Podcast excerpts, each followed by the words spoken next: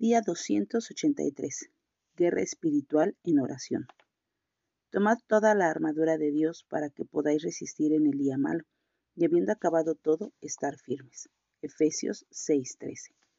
Como creyentes, enfrentamos un adversario muy real y una guerra espiritual que puede afectarnos en incontables maneras. Efesios 6:12 confirma, no tenemos lucha contra sangre y carne, sino contra huestes espirituales de maldad en las regiones celestes.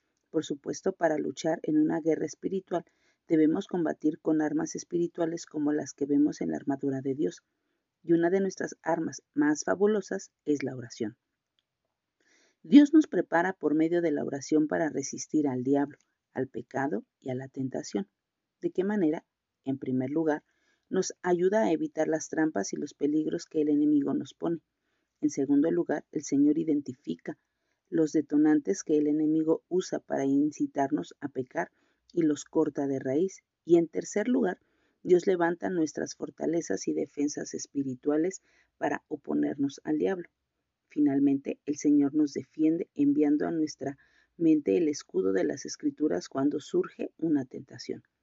El caso es que a través de la oración, Dios permite que tú y yo usemos de forma espiritual todo el arsenal que Él nos ha proporcionado para darnos la victoria.